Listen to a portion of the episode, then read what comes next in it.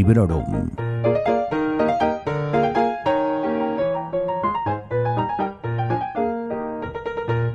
Hola a todos y a todas. Soy Vanessa y esto es Librorum, el podcast de reseñas en formato breve y siempre sin spoilers que hoy está de fiesta y de celebración. Porque como ya habéis visto, este es el episodio número 100. 100 programas ya y aún me quedan ganas de seguir hablando de libros delante del micro. Y eso en parte es gracias a vosotros que seguís escuchando estos audios, que seguís enviándome mensajes, dando señales de vida, em, cuando pregunto alguna cosa o posteo cualquier tontería en redes sociales. De verdad que muchísimas, muchísimas gracias de todo corazón. Eh, por ejemplo, pedí varias veces sugerencias para este episodio especial y es una pasada la cantidad de mensajes que he recibido. Me habéis dado material no solo para este programa, sino para futuros. Bueno, finalmente me he decidido por la opción de mantener la esencia de Librorum, que es la de dar mi opinión sobre una lectura.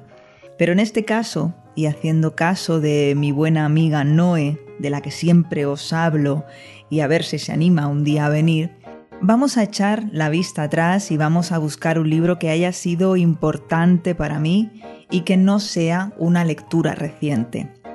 Es una novela que representó el inicio de mi bibliofilia, no sé si esa palabra está bien utilizada, bueno, de mi necesidad de siempre tener algo que leer y que además me abrió la puerta a dos géneros que han sido fundamentales en mi trayectoria como lectora, que son la novela histórica y la fantasía.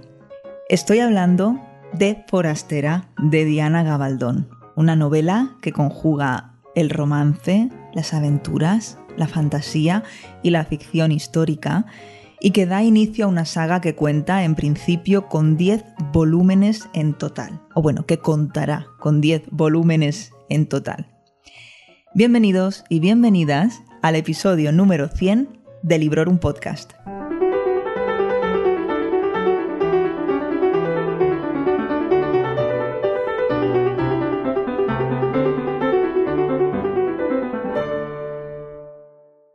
En 1945, pocos meses después de que terminase la Segunda Guerra Mundial, Claire y Frank Randall viajan a Escocia para disfrutar de una luna de miel que la guerra no les permitió disfrutar. Frank es historiador y Claire es enfermera, y ambos han sido o fueron llamados a filas.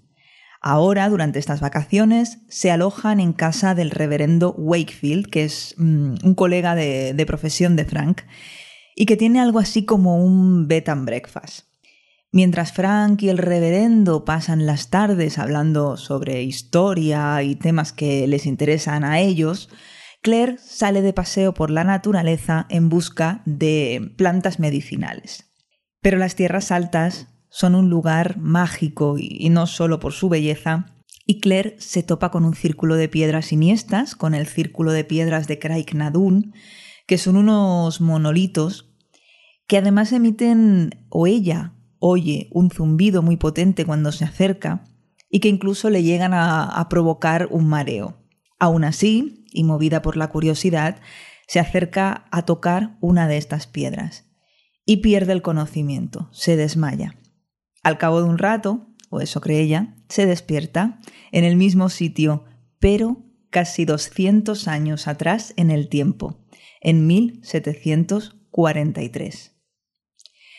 Este es el punto de partida de esta novela que, como veis, ya mezcla por el momento historia con fantasía y que pronto nos daremos cuenta también introduce una potente historia de amor que será el hilo conductor de una trama que abarca cientos de páginas, o quizá ya podríamos decir que miles de páginas, con unos protagonistas extremadamente carismáticos, un malo muy malo, personajes históricos por doquier y mucha acción, Forastera consiguió atraparme en algún momento de otoño de 1997 y hoy, 24 años después, todavía no me ha dejado ir.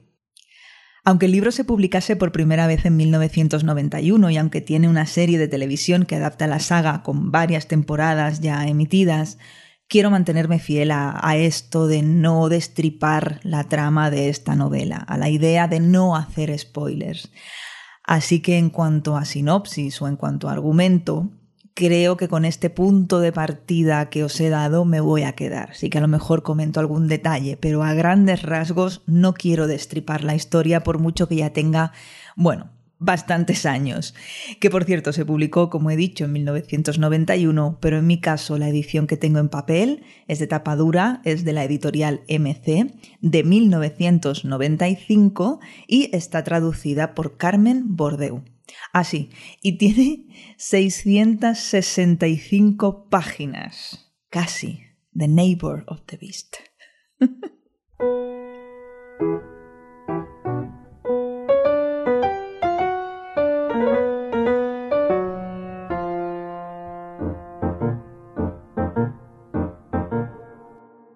Aunque suena cliché, una de las virtudes de esta novela son sus personajes. Creo que el trabajo que hace la Gabaldón a la hora de dotarlos de personalidad, de un trasfondo, de una historia, de motivaciones y de rasgos característicos es monumental. Creo que todas tenemos en la cabeza un retrato hiperrealista y con mucho detalle de cómo son cada uno de estos personajes, si hemos leído el libro. Y eso me temo que a más de una y a más de dos, y yo me incluyo, nos supuso una pequeña decepción cuando llegó la serie. Pero es imposible que mi Jamie Fraser sea el tuyo, o el de Ronald D. Moore, o el de la gente de casting, o ni siquiera es el mismo que la autora tiene en su cabeza, por muy bien que lo haya descrito. Aunque sí que he de decir que si bien el actor escogido para hacer de Jamie, o tampoco me gusta mucho el, el, de, el que hace de Dougal, sí que me encanta Catriona Valve como, como Claire. Me parece perfecta, absolutamente perfecta. Además, Claire es mi personaje favorito de la historia, aunque hay otros que, bueno, le siguen de cerca, como el fascinante Colin Mackenzie y su aguda inteligencia, pero Claire es la verdadera heroína de la saga y es un personaje en el que se nota que la autora ha trabajado a fondo creándole un pasado ya desde la infancia que, bueno, que hace que te creas la capacidad que tiene para adaptarse a casi cualquier situación, porque a esta chica es que le pasa de todo. Y además es un personaje con mucha empatía, eh, tiene mucha flexibilidad y sobre todo mucha fortaleza. ¿Y qué decir de James Alexander Malcolm Mackenzie Fraser? Bueno, pues que tiene muchos nombres, que tiene muchos apellidos y que es uno de mis grandes amores de ficción. Pero estamos ante una novela coral. Tiene multitud de personajes, mm, algunos más o menos secundarios y que van alternándose en importancia según avanza la trama y según avanzan los libros también. Hay algunos que desaparecen durante un tiempo y luego vuelven. Y en cuanto a las personalidades históricas reales, no solo tenemos las continuas referencias a esos clanes de las tierras altas escocesas, cuyos tartanes, blasones y castillos se describen con muchísimo realismo y de hecho son tomados de fuentes históricas, sino que también conocemos a reyes, aspirantes al trono y también a altos mandos de los diferentes ejércitos.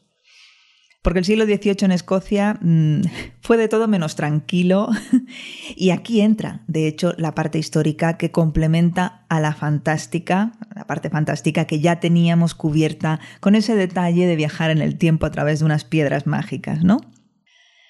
Pero tranquilos que no me voy a extender, no me voy a enrollar con, la clase de historia, ni mucho menos. Hay muchísimas fuentes a las que podéis acudir para informaros sobre la caída de, de los clanes, sobre la batalla de Culloden de 1745, sobre cómo fue la represión posterior, qué fue de Carlos Estuardo, etcétera, etcétera.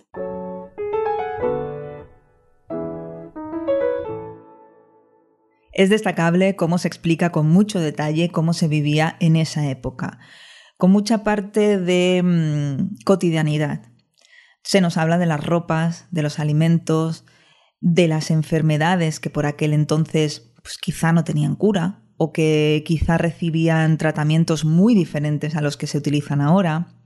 Se trata, por supuesto, y sobre todo teniendo en cuenta que Claire es enfermera o sanadora, el hecho de que cualquier mujer que despuntase en campos como la medicina, de hecho, era automáticamente considerada una bruja y era a veces temida, otras perseguida e incluso pues asesinada. Dejando a un lado el hecho de que este tipo de historia a ti pueda interesarte más o menos, sí que hay que reconocer que está muy bien escrita. Hay que reconocer que mezcla géneros, crea personajes y describe ambientes con muchísima habilidad. Y es destacable también la labor de documentación a todos los niveles que Diana Gabaldón llevó a cabo para escribir estos libros. Y bueno, yo creo que su labor ha quedado recompensada con creces, no solo a nivel económico porque se ha hinchado a vender, sino ya, bueno, con la adaptación de la serie o con el reconocimiento también que tiene entre una gran parte del público y de la crítica. Es, innegable que, que, esta es una historia que te ataca en lo emocional por todos los frentes posibles y además engancha una cosa mala que, como sabéis, es algo a lo que yo le doy muchísimo valor. Siempre habrá quien menosprecie la parte de novela romántica que tiene esta saga y que es una parte muy importante. Es una parte que ha atraído a muchísimas más lectoras que su parte de aventuras o de ficción histórica quizá. Pero sabéis que, que ellos se lo pierden. Los buenos ratos que se pasan leyendo esta novela creo que acaban con todos los prejuicios que se puedan tener en un inicio.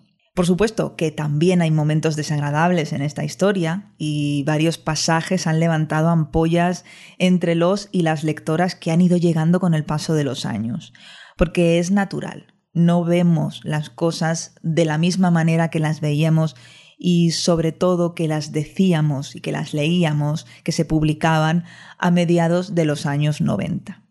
Y me refiero, como imaginaréis, al montón de violaciones o intentos de violación que tenemos en esta historia, o cómo se trataba a la mujer tanto dentro como fuera del matrimonio. A su autora se le ha preguntado muchísimo por este, por este aspecto y ella ha repetido una y otra vez que se basa en lo que le han transmitido fuentes históricas.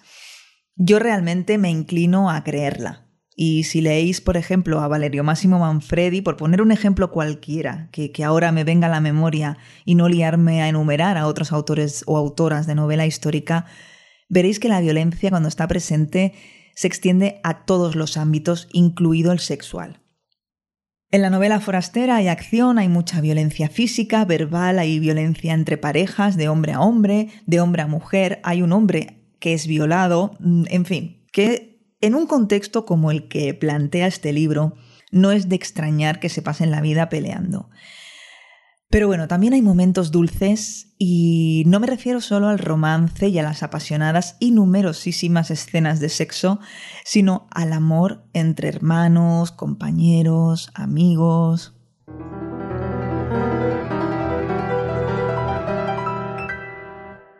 Precisamente en una de estas escenas más tranquilas, eh, bonitas, en la que se respira pues un amor fraternal, un ambiente familiar muy acogedor, encontramos la semilla de esta novela y de hecho de toda la saga. Y atención que se viene anécdota friki. en, uno de estos en uno de los capítulos de esta novela, Claire conoce a Jenny, que es la hermana de Jamie, y que para sorpresa de nadie está embarazada. Digo para sorpresa de nadie porque en esos tiempos, pues ya sabéis que las mujeres pasaban muchos años, gran parte de su juventud, en estado.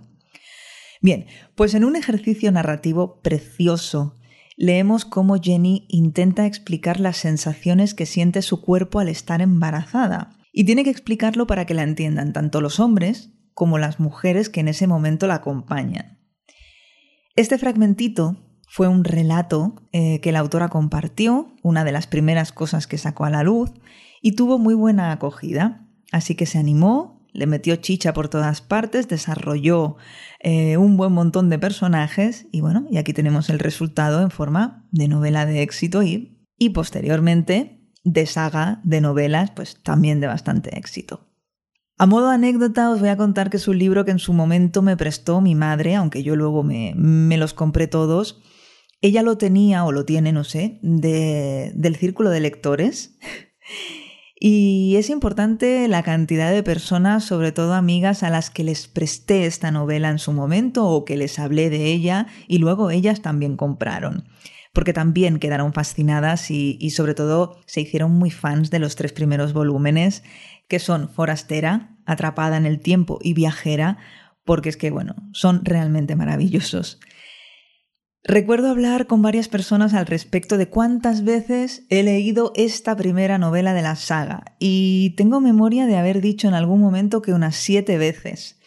Ahora la verdad no sé si me queden siete, si ya las superé, pero la verdad es que ha pasado tiempo y no estoy segura, así que por ser comedida voy a decir que más de cinco veces la he leído, eso seguro.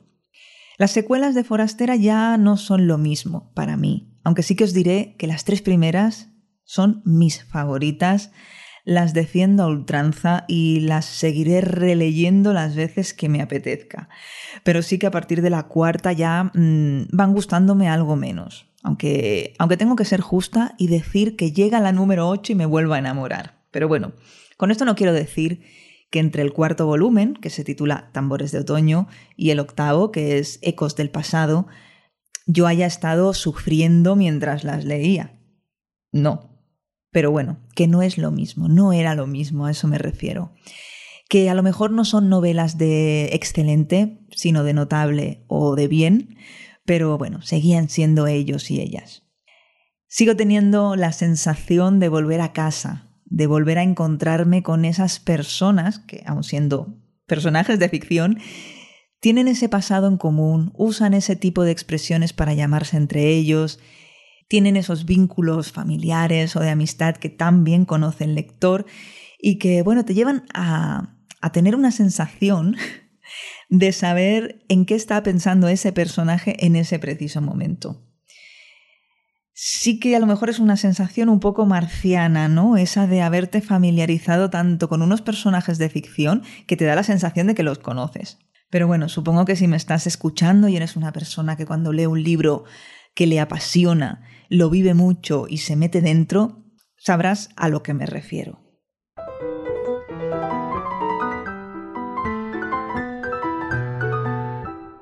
También os cuento que, por supuesto, viajé a Escocia unas vacaciones de verano, no solo porque es un lugar que hay que visitar, sino para ver algunos de los escenarios en los que esta historia de ficción tiene lugar. Y me encantaría repetir, Primero porque ya hace como 14 años de esto y segundo porque me quedó parte de las tierras altas por visitar y bueno, porque es un país maravilloso. Y sí, por supuesto que me hice alguna foto junto a varias lápidas con el nombre de clanes en el Moor donde tuvo lugar la batalla de Culloden. Por cierto, 3 grados y cayendo un poquito de agua-nieve a 3 de agosto. Así que a los que nos gusta el verano, os lo recomiendo totalmente. También os recomiendo y os animo a leer esta novela, Forastera. Y repito, no os quedéis con el prejuicio de la novela romántica, por favor, porque, bueno, primero, porque si fuese solo una novela romántica, tampoco pasaría nada. Hay novelas románticas que son excelentes. Y segundo, porque contiene mucho más. Y su gracia y su gran valor es precisamente la unión de varios géneros. Y me voy a repetir, la acción, las aventuras, en fin que aquí dejo esta recomendación. Sé que esta no ha sido una reseña normal, tampoco era lo pretendido para un episodio número 100 y sé que a lo mejor me he dejado llevar un poco demasiado.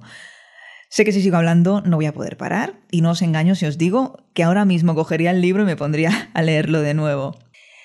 Y bueno, quién sabe, a lo mejor este episodio especial sobre algo que leí hace muchos años y que me apetece recordar abre la puerta a una serie de programas parecidos a este. No sé qué os parecerá. Ya en el episodio número 63 abrí el baúl de los recuerdos y no había vuelto a hacerlo hasta ahora. Y creo que es algo a lo que podría acostumbrarme. Pero bueno, ya me diréis vosotras si, si os parece una buena idea. Por hoy lo voy a ir dejando aquí, no sin antes daros las gracias de nuevo por los buenos momentos que todos vosotros y vosotras me habéis proporcionado. Tanto los oyentes silenciosos como esas personas que me mandan feedback continuamente y por supuesto las estrellas invitadas. Y es que por Librorum han pasado Iván Ledesma, mi sobrino Ian, Adriana Izquierdo, MG, Uchu. Y al Librorum han llegado mensajes tan especiales como el de un chico de Noruega que estaba aprendiendo español y que me daba las gracias por estos podcasts que según él le funcionaban muy bien como ejercicio para complementar sus estudios. Y hay muchísimo más. Hay también una camaradería muy bonita entre compañeros y compañeras, no solamente dentro de lo que es el mundo del podcast en general y del podcast literario en particular, sino que esto se hace extensivo, como muchas veces os habréis dado cuenta por mis referencias y mis recomendaciones, al mundo YouTube o Booktube, eh, llamadlo como queráis.